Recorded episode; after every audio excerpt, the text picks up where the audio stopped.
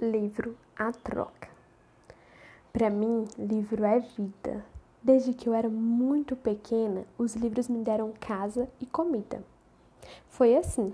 Eu brincava de construtora. Livro era tijolo. Em pé, fazia parede. Deitado, fazia degrau de escada. Inclinado, encostava num outro e fazia telhado.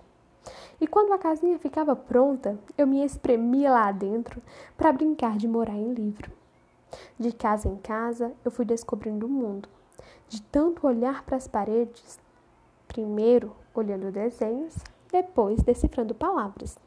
Fui crescendo e derrubei telhados com a cabeça. Mas fui pegando intimidade com as palavras.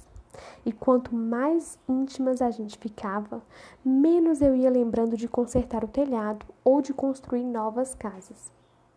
Só por causa de uma razão. O livro agora alimentava a minha imaginação.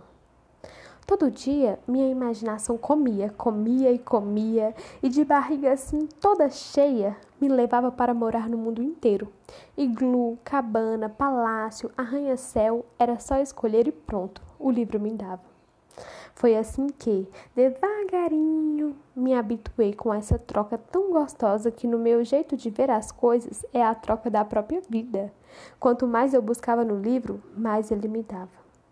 Mas como a gente tem mania de sempre querer mais, eu cismei um dia de alargar a troca. Comecei a fabricar tijolo, para em algum lugar uma criança juntar com outros e levantar a casa onde ela vai morar. Lígia Bonjuga